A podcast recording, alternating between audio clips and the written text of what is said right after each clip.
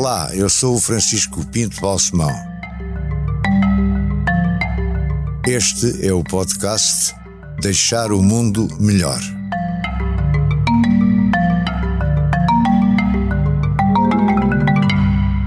Meu caro Manel, muito obrigado por ter aceito este meu convite. Prazer. Como julgo que sabe, esta, esta, esta série de podcasts chama-se Deixar o Mundo Melhor. Este, digamos que é o leitmotiv, mas é evidente que eu vou fazer-lhe perguntas e querer saber, em nome dos seus muitos admiradores e admiradoras, espero, eh, várias outras coisas sobre a sua vida, a sua maneira de ser, a sua capacidade profissional, criativa, etc. E a primeira coisa que eu gostava de lhe dizer, você cumpriu muito recentemente 59 anos. Não, vou cumprir 59 anos. É? Uh, fiz 58. Aí cumpriu um... 58. Sim, então isso é um lapso de, da ficha bibliográfica que eu consultei. Então parabéns, já ganhou não, um mas, ano. Pronto, exato. Está a ver, já fez qualquer coisa aqui do Já não faço motivo, Eu já fiz qualquer coisa do outro por si. Já, já lhe tirei um ano, que bom. Você eh, tem os pais, eh, o seu pai é arquiteto, mas é também lavrador. Sim, é uma, é uma questão de família. Normalmente formavam-se todos em direito e acabavam uh, lavradores. O meu pai é o primeiro que faz o salto e é arquiteto e torna-se lavrador. E a arquitetura do seu pai era boa? Marcou? Impressionou? Empurrou para a arquitetura? De certa maneira, sim. O meu pai tem aquela coisa de coragem. É uma família que se toda a gente se forma em direito uh, tende a, a, manter a família toda uh, em direito. O meu pai dá esse salto, forma-se em arquitetura, um pouco fora do contexto da família, não é? continuavam todos a formar-se. Uh, até, até uma certa intensidade, uma coisa que eu gosto. Sim faz com uma certa intensidade e novamente larga. E o seu pai como arquiteto tem obra feita? O meu pai como arquiteto, sim, não, não muita obra, porque se forma tarde. O meu pai forma-se tarde, porque faz primeiro uh, engenharia e depois é que faz arquitetura. Uh, trabalha durante uns anos, mas apanha as crises, não é? Apanha, enfim, nomeadamente o 25 de Abril, o, o pós-25 de Abril, trabalhou em bancos, trabalhou em algo, trabalhou a fazer bancos, não é? Sedes de bancos, uh, e depois abandona. Abandona, penso que sem grande mágoa, não é? Mas eu acho que há uma grande coragem da parte do meu pai em ter-se formado em arquitetura, faz um percurso cultural a partir da arquitetura que é interessante, uh, mas não, não é um bicho da arquitetura. Um, a arquitetura não é, o, o digamos, a, a, condição natural dele. Uh, mas o, também é interessante. o Manel e o seu irmão vão para a arquitetura. Vamos, muito e influenciados em parte pelo facto do vosso pai.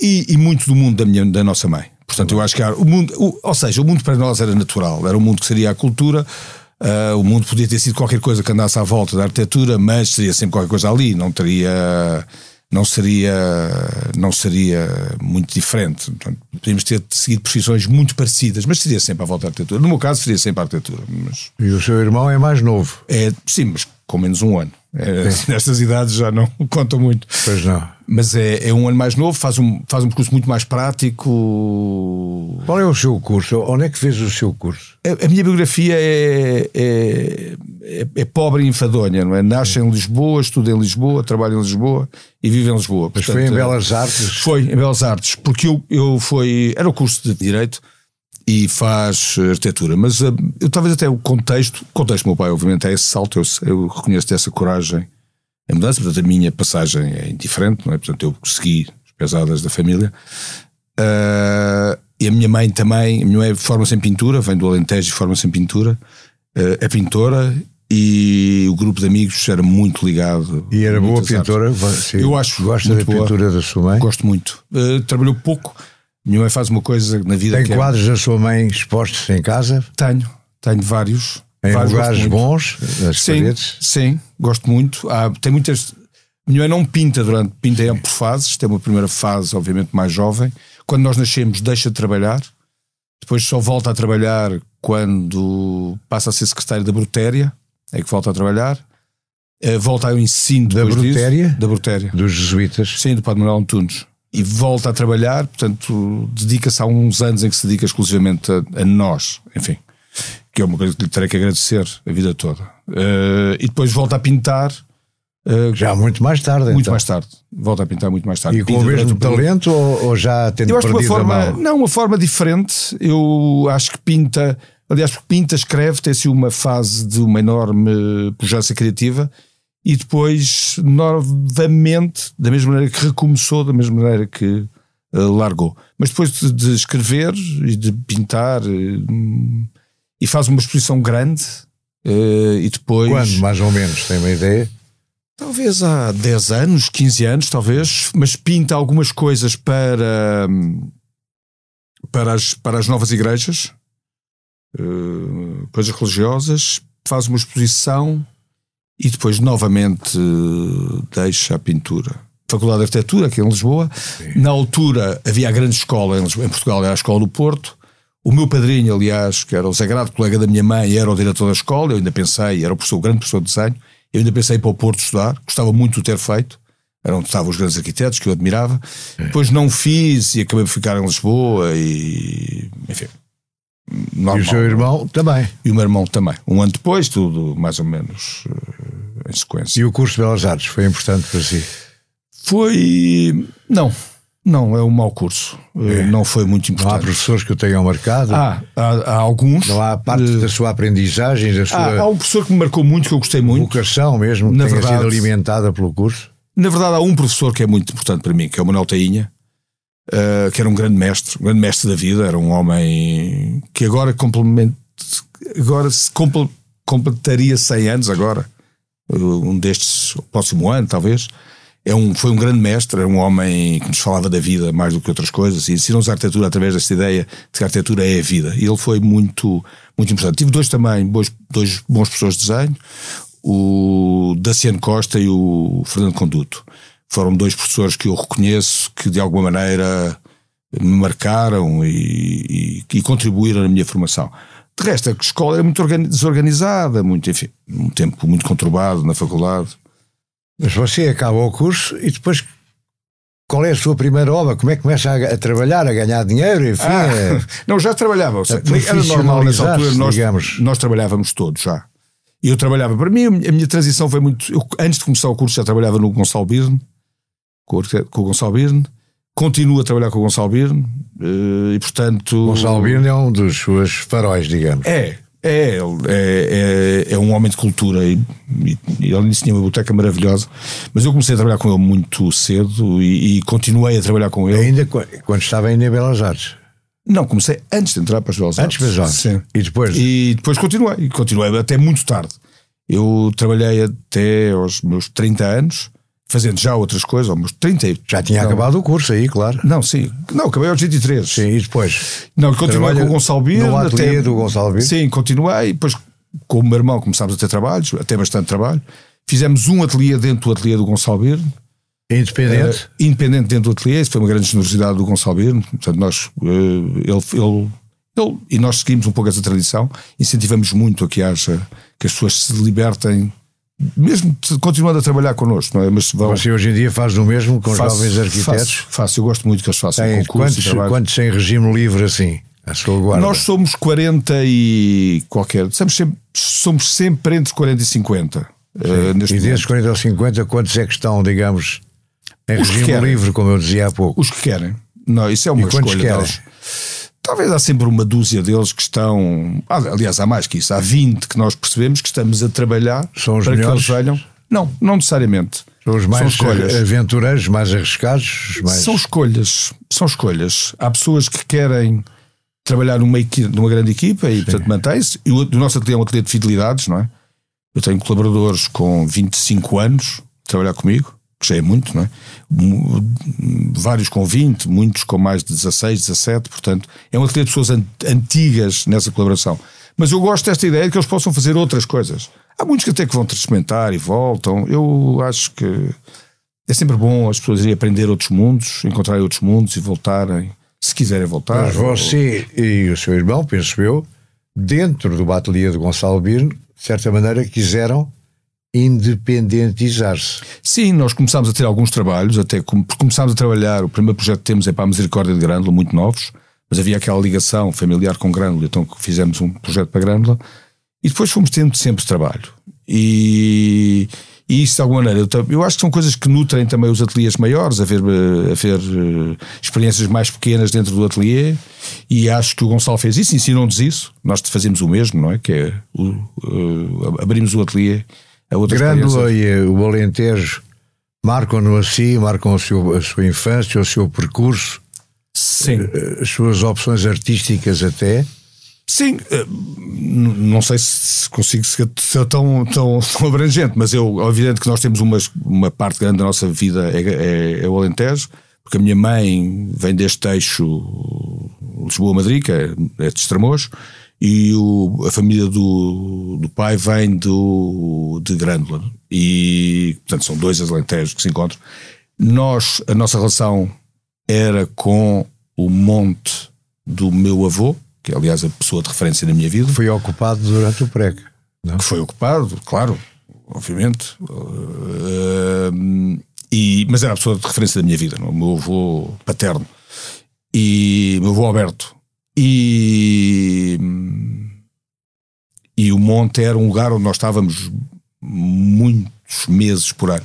E portanto é o mundo, é o mundo onde eu vivi. Portanto, é, é talvez saudades. Mundo, tenho imensas saudades. Do meu avô, principalmente, mas do, do monte também.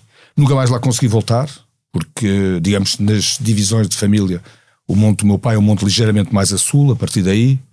Aquele não é o nosso monte, é o monte de uns primos que eu adoro, mas uh, não é o nosso e eu nunca mais lá consegui uh, voltar. Ah, não? Uh, não. Não quero. Não quero. Voltei lá uma vez e no Tentadero havia um. Estavam duas avestruzes em vez de touros e eu achei que não voltava lá. E vieram as lágrimas aos olhos? Ui. Você não, chora facilmente?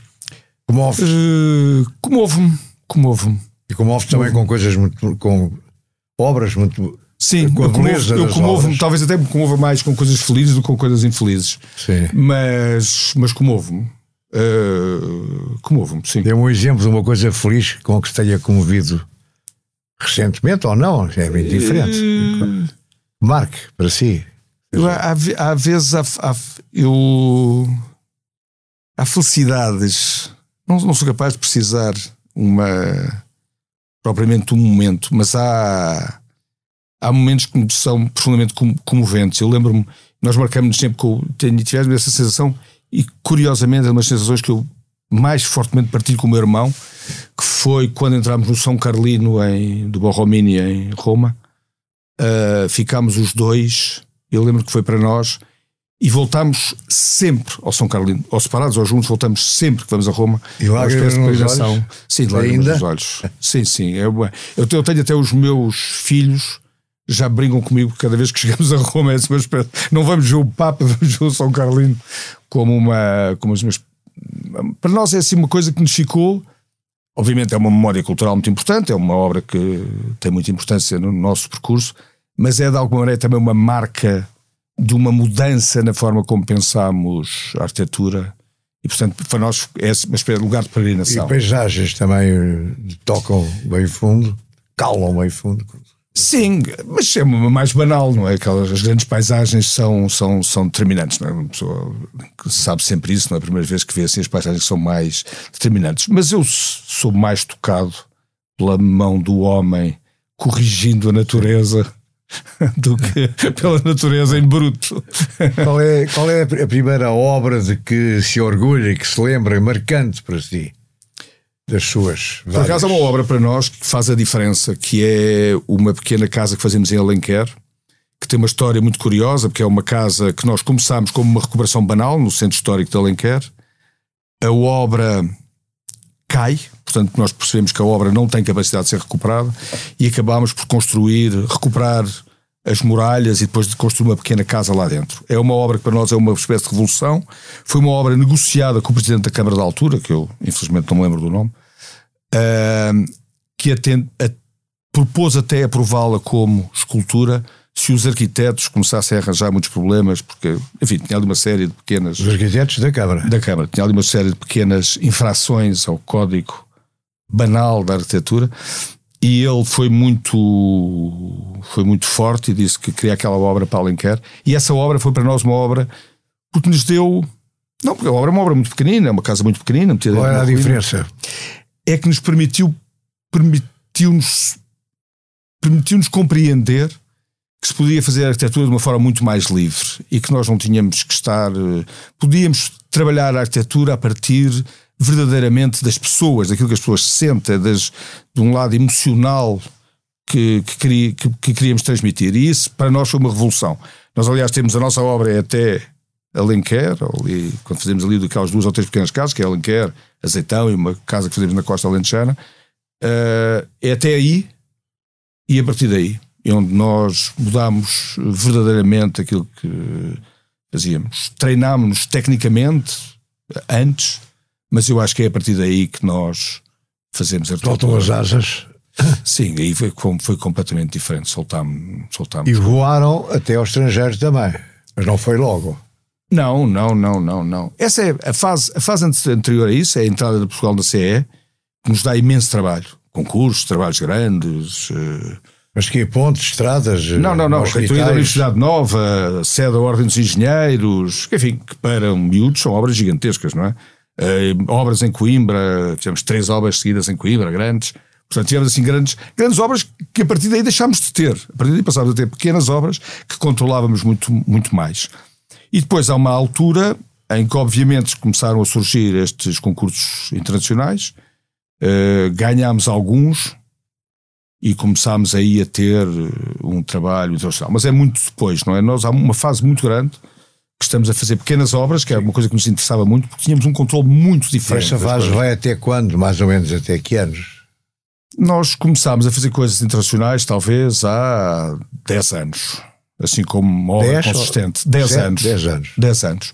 Nos últimos 3 ou 4 temos uma, muita obra internacional, estamos a trabalhar muito internacionalmente. Um, Portanto, houve um boom recente. Houve um boom recente. Houve um pós-crise que foi. A crise obrigou-nos a ir procurar trabalho fora, é evidente, não é? Mas há, há agora uma procura que nós percebemos mais natural internacional. Hum, é mais natural, é? O, que era para nós um esforço, agora há uma certa, uma maior Portanto, naturalidade. Há uma caminhada por etapas vossa. Ah, sim, muito. E destas últimas etapas lá fora, tivesse de escolher, é sempre difícil, com certeza, mas quais é, quais é que distinguiria?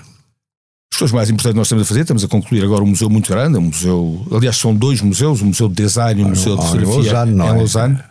E assim estamos a acabar. É uma obra, foi uma obra muito difícil de levar até o fim, que é uma obra gigantesca, com estruturalmente muito complexa, feita com o Rui Furtado, que é um grande engenheiro português, e fazendo uma grande demonstração da engenharia portuguesa, foi, isso foi muito simpático. E é um museu de? É um museu de design de em design. cima e de fotografia, é o, a grande, o grande arquivo fotografia de Lausanne também vai, vai para ali. Portanto, é uma obra muito grande, é uma obra caríssima, gigantesca em budget. Pagam bem os suíços? Uh, sim, mas, mas obriga o dinheiro a ficar lá, não é? à boa maneira suíça. Uh, e, não, e também temos outra obra muito divertida que é uma casinha na Austrália, que é óbvio que é muito divertido porque nós vivemos, vivemos a obra, não é? Porque agora com a pandemia não, não temos conseguido lá ir. Uh, estamos quase a acabar essa casa, vamos começar outra e é vivida durante a noite, que é muito divertido. Portanto, os vídeos do, da construção chegam durante a noite. Portanto, é uma espécie de. E em que sítio da Austrália? Em Melbourne. São ao sul de Melbourne, estamos a fazer duas casinhas aí. Estou a perguntar isto, tenho um filho, uma nora e três netos a viverem na Austrália, portanto. É um sítio maravilhoso. Mas eles não vivem para esses lados. a Austrália é grande. Agora, eh, no estrangeiro, você também tem, além de Lausanne, tem outra obra grande, não tem? Eu estava aqui nós, à procura Nós temos, temos um uma, centro de criação contemporânea em Tours, Sim. que é uma, é uma obra importante porque é do tempo do, do Beaubourg, não é? Portanto, tem assim esse. E que agora, quando se associou o nome do Olivier de Brec, sendo um grande pintor e também de uma grande família francesa, é que ganhou um grande impulso e eles construíram um grande centro. Tem Torre é um centro de arte contemporânea. É. Não, Aliás, vai ter agora uma grande exposição de artistas mulheres portuguesas. Já está a funcionar esse. É, sim, sim, sim, não tem muitos anos, mas agora vai ter uma exposição de, de artistas portugueses, penso pela primeira vez, mulheres portuguesas. Não, mas temos, agora temos, construímos, acabámos também uma coisa residencial grande em, em Paris, uma escola em, em, em no sul de, da Bélgica, uh, e, e, temos estado agora assim a espalhar mais por mais sítios, obras, não é? E portanto não faltam, não faltam clientes, digamos, não faltam encomendas. Felizmente não. Não. Não faltam oportunidades de criação e de, nesse sentido, deixar o mundo melhor. Parecida uma obra sua na qual acredita, deixa o mundo melhor. Sim, eu acho Se calhar que para os teus admiradores, como eu também.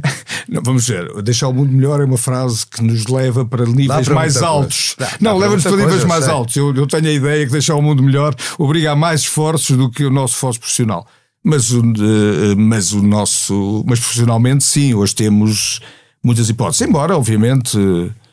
eh, a condição de ser português é uma condição que exige batalhas mais difíceis do que ser de países mais eh, centrais, ou maiores, ou mais ricos, não é? Mas eh, Portugal também está a crescer e, nesse sentido, também nos tem ajudado muito, não é? Este crescimento, este reconhecimento do valor de Portugal no mundo eh, tem ajudado muito. A, a, possibilitar coisas para os arquitetos portugueses. Ao longo do seu percurso, Cisa Vieira teve influência. Cisa Vieira é o homem central da arquitetura portuguesa contemporânea. Ele mas isso pode ser central e não ter tido Ah, não, influência. não, não. Não, é, é, é- é completamente central. Não, não, não. Eu digo isto, é, ele é central para todos os arquitetos portugueses. Pelo menos todos aqueles. Pode explicar melhor porquê? Não, o, o, o trabalho do CISA faz, no fundo, ele reescreve a história da nossa arquitetura tradicional. E a nossa arquitetura é uma arquitetura importante, no sentido em que é uma arquitetura chã, é uma arquitetura que se consegue fazer a partir de um pequeno país, uma arquitetura que é levada a muitas partes do mundo, é? no grande império português. E isso a arquitetura faz. E o CISA acaba por conseguir transformar essa capacidade da arquitetura chã portuguesa, envolvendo a arquitetura erudita, eh, eh, popular numa arquitetura profundamente erudita. E, portanto, reescreve, digamos, o nosso legado e transforma-o numa arquitetura eh, que eu acho verdadeiramente erudita.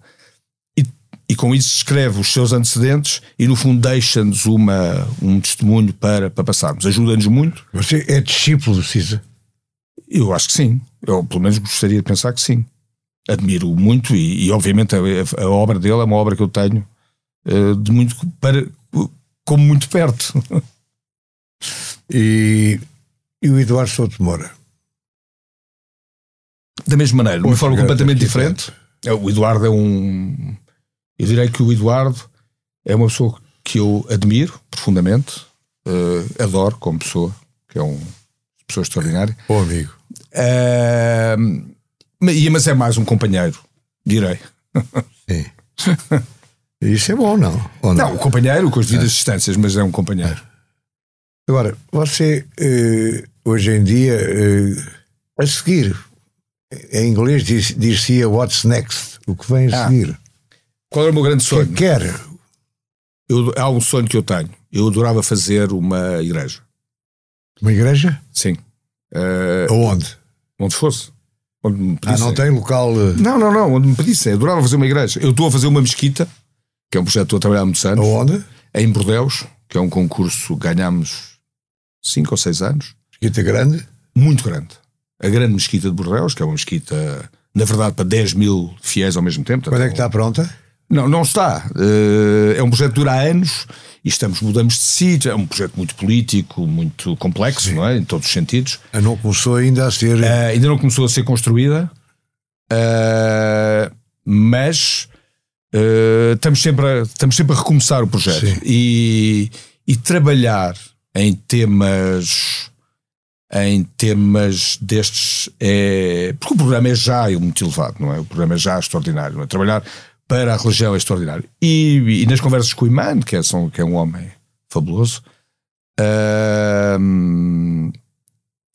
tem- tenho aprendido muito e eu gostava muito, enfim, de fazer uma, uma igreja. Portanto, se fosse assim, Next seria mesmo uma igreja, um aeroporto, que também é uma coisa que eu uso muito e, portanto, adorava fazer também um aeroporto.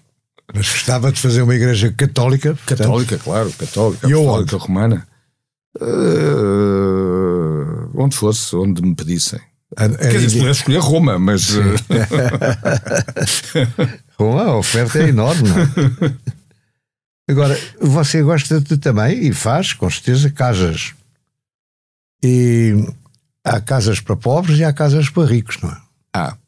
Não, casas é, é, a coisa é? que nós mais gostamos de fazer. Gostamos de fazer porque o, a, coisa, a condição mais interessante de um projeto é a relação estreita que nós podemos ter com alguém, não é?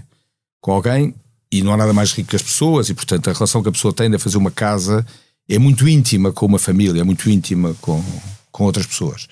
E isso é o que torna as casas a coisa mais, mais interessante.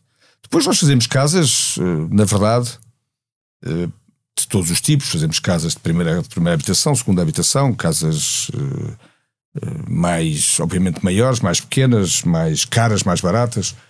E prédios uh, de andares com. Sim, e obviamente prédios. Mas eu, eu, o prédio é sempre uma coisa mais genérica. Porque quando nós estamos a fazer um prédio, estamos a fazer uma coisa para uma condição mais ou menos comum da vida das pessoas. Quando nós estamos a fazer a casa, estamos a fazer a casa completamente adaptada para uma pessoa. Completamente, e, portanto, eh, a, pessoa, a pessoa tem de gostar da casa. Ah, não, as casas são que construídas com as pessoas. que fazem a casa que lhes apetece. Não, as casas são construídas com as pessoas. Ou que não aceita, não é? Não, não, não, não. As casas são construídas com as pessoas. É, nós, é uma das coisas que nós dizemos, quando as pessoas perguntam como é que são as nossas casas, eu, eu disse, isso é uma pergunta impossível de responder, porque é uma cada casa é uma aventura que só se partilha com uma pessoa, uma vez. Portanto, eh, a casa é o que nós fizemos dela, não é? O que fizemos conjuntamente dela. E essa é a parte bonita de fazer uma casa. É a parte. São programas que estão muito perto das pessoas, as pessoas estão muito interessadas neles e, é, isso é muito forte. Agora, com esta história do teletrabalho, a arquitetura está condicionada também, são precisos espaços diferentes, as próprias casas têm de pensar. Casas de habitação, Sim. as pessoas têm de pensar que possivelmente terão de também trabalhar teletrabalhar. Sim. Uh, isso muda as ideias do arquiteto? A pandemia mudou algumas coisas. A pandemia, a pandemia fez uma. infletiu aqui uma tendência que o mundo ocidental tinha, que era diminuir o espaço privado e pôr o grande foco no espaço público, que é uma coisa eh, positiva e, e, e, e de alguma maneira todos nós considerávamos natural. Uh, portanto, por uma razão, nós tínhamos cada vez, temos cada vez menos objetos, cada vez os objetos são mais imateriais, portanto diminuímos o tamanho, Sim. mas por outro lado, uh, temos, esta, temos esta condição de que é, tínhamos o espaço público. Quando veio a pandemia, ficámos sem espaço público. Portanto, na verdade, ficámos só com uh, espaço privado, não é? E isso criou uma condição muito forte na, nas pessoas. A pandemia eu acho que teve um impacto grande na arquitetura, porque nós, pela primeira vez, percebemos, não é, na nossa vida, podíamos ficar reféns do espaço privado. E, portanto, começámos novamente a olhar para o espaço privado. Aliás, é curioso, porque foram anos em que empresas, de, empresas ligadas à construção civil da, da pequena escala de objetos, de venda de objetos, de manutenção das casas, tiveram anos recordes, estes anos da pandemia, porque as pessoas pela primeira vez ficaram de facto sancionadas uh, uh, para as medidas de casa.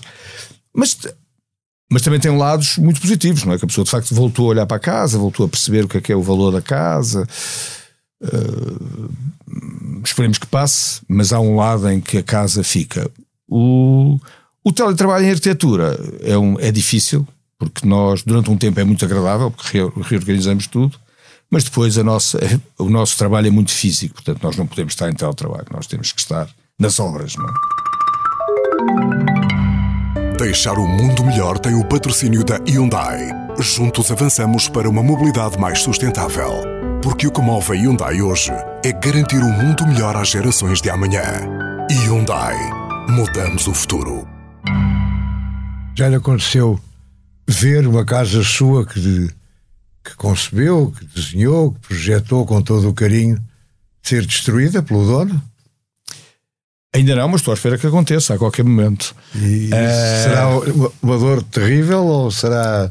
É, assim, é eu acho que é uma dor, é uma dor, eh, porque nós com a idade aprendemos uma coisa, não é? quando nós, miúdos, não é? Eh, nós trabalhávamos, um miúdo trabalha para ver uma obra fazer-se e acha que aquilo é o, é o fim do seu trabalho, não é? Quando a obra acaba, é o, é o seu trabalho. Nós percebemos depois que o acabar uma obra é o princípio do nosso trabalho. A, durante, a duração da obra, a maneira como ela evolui, a maneira como é vivida, que esse sim é que é verdadeiramente o nosso, o nosso trabalho. É muito divertido ver as casas evoluírem. Uh, não tivemos ainda assim uma, uma destruição. Quer dizer, tivemos daquelas coisas de uma loja que é substituída por outra loja e, portanto, nunca tivemos a sensação, essa, essa sensação da, da demolição. Uh, mas vai-nos acontecer em breve, porque as casas duram o que duram, não é? Tem algum filho que esteja a seguir arquitetura? Não, os meus filhos, que são ótimos, uh, seguem coisas completamente diferentes. Portanto, a, a, minha mulher, Sofia, muito mais bem preparada que eu, uh, tem, estudou arquitetura e filosofia. E então o nosso filho mais velho seguiu filosofia. Uh, aliás, fez uma coisa divertida que vem dos Estados Unidos. Fez um ano off em que foi escolher uma série de professores que queria Uh, sabe, o Feijão em literatura, o Nuno Ferro em filosofia, já não sei mais que professores. Escolheu professores, pessoas, escolheu pessoas que lhe interessavam no panorama cultural português, teve um ano a fazer cadeiras e optou por filosofia, que eu acho que é, para mim, o curso dos cursos. Eu, era um curso que eu adorava fazer. Não sei se teria capacidade, mas adoraria uh, fazer. E o mais novo faz um, uma, um percurso completamente ao contrário e vai para física. Está a começar agora, entrou agora na faculdade. É em física teórica. Mas não há não sequer a ideia da engenharia, a ideia da, a ideia da, da investigação. Tem pena? Nenhum deles vai para a arquitetura? Não, eu. Ou seja, não sei se tenho pena. Gostava que eles fizessem arquitetura. Eu estou sempre a dizer que de alguma maneira terão que fazer qualquer coisa em arquitetura. Mas na verdade reconheço que esta ideia que eles têm, que é trabalhar em investigação, Uh, reconheço nisso um grande, uma grande qualidade. E não eu acho que não, ou seja, não sei se eles seriam felizes a fazer arquitetura. Não sei. E portanto teria medo. Era um curso que eu teria medo. Que e a, vida, a vida é deles, não é? Não, e a vida é deles. E portanto eles conhecem as opções deles. Como são umas opções muito claras, eu achei que está muito bem. Ótimo. Vamos esperar que sejam bem sucedidos e, e, também, eles, também eles contribuam para deixar o mundo um bocadinho melhor. Um bocadinho melhor, Muito obrigado, mais do que eu. Muito obrigado. obrigado. Deixar o Mundo Melhor é um podcast de Francisco Pinto Balsemão com música original de Luís Tinoco. A sonoplastia de Joana Beleza e João Luís Amorim. O vídeo e a edição de José Seduvim Pinto, Carlos Paes e Ruben Tiago Pereira. Transcrição de Joana Henriques e apoio à edição de Manuela Goxa Soares. Imagem gráfica de Marco Grieco. Produção de Margarida Gil.